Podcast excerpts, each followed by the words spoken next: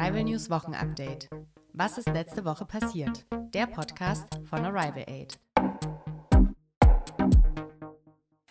Hallo und herzlich willkommen zu einer neuen Folge Arrival News Wochenupdate. Heute ist Freitag, der 22. Januar. Ihr hört heute Ines und mir gegenüber sitzt meine wundervolle Kollegin Selina. Hallo! Genau, erst einmal würde ich über die aktuellen Zahlen und Maßnahmen zu Corona berichten. Bund und Länder haben am Dienstag die neuen Corona-Maßnahmen beschlossen. Die Corona-Maßnahmen wurden verlängert und teilweise noch verschärft. Das sind die neuen Maßnahmen. Der Lockdown wird bis zum 14. Februar verlängert. In öffentlichen Verkehrsmitteln und beim Einkaufen müssen medizinische Masken getragen werden. Dazu gehören OP, KN95, N95 und FFP2-Masken. Schulen und Kitas bleiben bis 14. Februar zu. Es gibt keine Homeoffice-Pflicht, aber Arbeitgeberinnen müssen Homeoffice möglich machen, wenn der Job es zulässt. Es wird außerdem keine Ausgangssperre für ganz Deutschland geben. Manche Bundesländer haben allerdings Sonderregeln. Zum Beispiel gibt es in Bayern eine Ausgangssperre zwischen 21 und 5 Uhr. Nach wie vor ist eine hohe Anzahl an Übertragungen in Deutschland zu beobachten. Die Anzahl der Fälle liegt heute bei über 2.100.000. Damit gibt es 17.862 Neuinfektionen im Vergleich zum Vortag. Die 7-Tage-Inzidenz sinkt auf 115. Das ist der niedrigste Wert seit Ende Oktober. Das Ziel ist allerdings ein Wert von unter 50. Mittlerweile wurde seit Beginn der Pandemie über 5 Mittlerweile gibt es seit Beginn der Pandemie über 50.600 Todesfälle. Derzeit werden weltweit verschiedene Virusvarianten nachgewiesen. Diese werden auf ihre Ausbreitung und auch die Wirksamkeit von Impfungen untersucht. Seit Mitte Dezember wird aus dem Vereinigten Königreich über die zunehmende Verbreitung einer neuen Virusvariante berichtet, für die es Hinweise auf eine erhöhte Übertragbarkeit gibt. Derzeit gibt es keinen Anhaltspunkt dafür, dass Infektionen mit der Variante zu schwereren Erkrankungen führen. Zumindest für den mRNA-Impfstoff von BioNTech und Pfizer könnten in, den könnten in den ersten Untersuchungen eine Wirksamkeit gegen diesen mutierten Virus gezeigt werden. Ebenfalls im Dezember 2020 wurde erstmals vom vermehrten Auftreten einer Variante in Südafrika berichtet. Diese hat andere Varianten verdrängt sodass eine erhöhte Übertragbarkeit denkbar ist.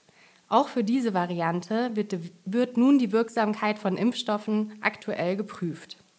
Alle Zahlen könnt ihr wie immer auf dem Dashboard des RKI nachlesen. Den Link werden wir euch wieder in die Beschreibung einfügen. Genau, ähm, so viel zu den aktuellen Zahlen und Maßnahmen. Selina, du hast uns noch ein Thema mitgebracht. Genau, ich möchte heute über die Vereidigung von dem neuen Präsidenten der USA sprechen. Der neue Präsident der USA wurde ja am 20. Januar, also am vergangenen Mittwoch, vereidigt. Und das heißt, Joe Biden ist jetzt offiziell für die nächsten vier Jahre der 46. Präsident der Vereinigten Staaten. Und Kamala Harris ist als erste Frau Vizepräsidentin der USA. Außerdem sind Kamala Harris Eltern aus Jamaika und Indien. Sie ist also nicht nur die erste Frau in dieser Position, sondern hat auch ausländische Wurzeln. Das ist etwas sehr Besonderes für die USA und auch ein gutes Zeichen für Diversität in der Politik. Wegen der Stimmung des Kapitols vor einigen Wochen und auch der Corona-Pandemie war der Tag natürlich ein bisschen anders als sonst. Im Voraus hatte man sich auf viele mögliche Situationen vorbereitet und über 25.000 Soldatinnen der Nationalgarde waren zum Schutz des Waisenhauses da. Normalerweise feiern die Menschen den neuen Präsidenten auch im Park des Weißen Hauses. In diesem Jahr wurde leider ohne Zuschauer gefeiert. Stattdessen waren fast 200.000 Flaggen dort aufgestellt. In der traditionellen Rede, die jeder Präsident am Tag seines Amtsantrittes hält, ruft Joe Biden zur Einigkeit auf. Es ist ein ganz anderer Ton als bei der Rede, Rede, als bei der Rede von Donald Trump vor vier Jahren. Er sagt, die USA habe große Schwierigkeiten, wie die Corona-Pandemie und die Arbeitslosigkeit sowie Extremismus und auch Spaltung im Land. Er möchte das Land wieder einen. Den 20. Januar 2021 nennt er einen Tag der Demokratie. Obwohl er den Namen von Donald Trump nicht sagt, ist klar, dass er auch auf vieles von ihm reagiert. So verurteilt er sogenannte alternative Fakten und sagt, es gibt Wahrheit und es gibt Lügen. Lügen, die erzählt werden für Macht und Profit. Zu der Feier sind einige Präsidenten von früher gekommen. Barack Obama, George W. Bush und auch Bill Clinton ist da. Nur ein Präsident war nicht da, Donald Trump selbst. Seit über 150 Jahren ist es das erste Mal, dass der gehende Präsident nicht bei der Amtseinführung dabei ist. Trump ist schon vor Bidens Ankunft abgereist. Stattdessen hatte er eine eigene Feier für sich organisiert. Donald Trump und seine Frau sind inzwischen in Florida, in Mar-a-Lago, wo Trump einen Golfclub besitzt. Kurz bevor, er in den kurz bevor er in den Flieger steigt, meint er, ich werde irgendwie zurückkommen. Also wir werden wohl sehen müssen, was da noch auf uns zukommt. Aber was hat Joe Biden bisher gemacht als neuer Präsident? Schon an seinem ersten Tag hat Biden 17 Verfügungen unterschrieben. Einige machen Entscheidungen von Donald Trump rückgängig. Zum Beispiel wird Biden mit den USA wieder der WHO beitreten. Das ist die Weltgesundheitsorganisation. Trump hat diese Organisation in der Corona-Pandemie verlassen. Biden möchte auch gegen Rassismus vorgehen. Es gibt schon neue Regeln für Abschiebungen und die Mauer zu Mexiko soll nicht weitergebaut werden. Auch in Sachen Corona hat Biden neue Ideen. Er führt eine Pflicht zum Tragen einer Maske ein für die Orte, wo Bundesrecht gilt. Das sind zum Beispiel Flughafen oder Bahnverkehr, aber auch Postfilialen. Die USA soll auch wieder mehr für den Klimaschutz tun.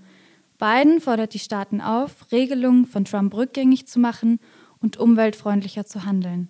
Dem Pariser Klimaabkommen tritt die USA in den nächsten 30 Tagen auch wieder bei. Also es bleibt also total spannend in den USA. Wir werden natürlich sehen in den nächsten Wochen, wie Biden sich auch schlagen wird. Auf jeden Fall hat er aber bisher die Unterstützung der Länder im Westen von Europa und auch Angela Merkel hat zum Sieg gratuliert und freut sich sehr auf ein neues Kapitel der Freundschaft und der Zusammenarbeit. Genau, Ines, und du hast uns auch noch was vorbereitet. Ja, ich habe auch noch was vorbereitet. Und zwar ähm, gibt es einen neuen Social Media Hype. Schon wieder. Ja, die App Clubhouse. Ja, was ist denn Clubhouse eigentlich? Clubhouse ist eine Social Audio App. Das heißt, anstatt Bilder, Videos und Textnachrichten zu teilen, führen die NutzerInnen echte Gespräche miteinander. Die App gibt es seit März 2020 und der Hype ist nun auch in Deutschland angekommen. Was Clubhouse von anderen sozialen Medien unterscheidet, ist der Fokus auf die sprachbasierte Kommunikation. Die Interaktionen zwischen den Nutzerinnen finden über Audio-Chaträume statt, in denen Gespräche bzw. Events zu vorher festgelegten Themen geführt werden. Jede Nutzerin kann also ein Event planen und auch ausrichten. Man kann sich auch derzeit, äh, man kann sich auch jederzeit in stattfindende, in stattfindende Konversationen einklinken, um zuzuhören.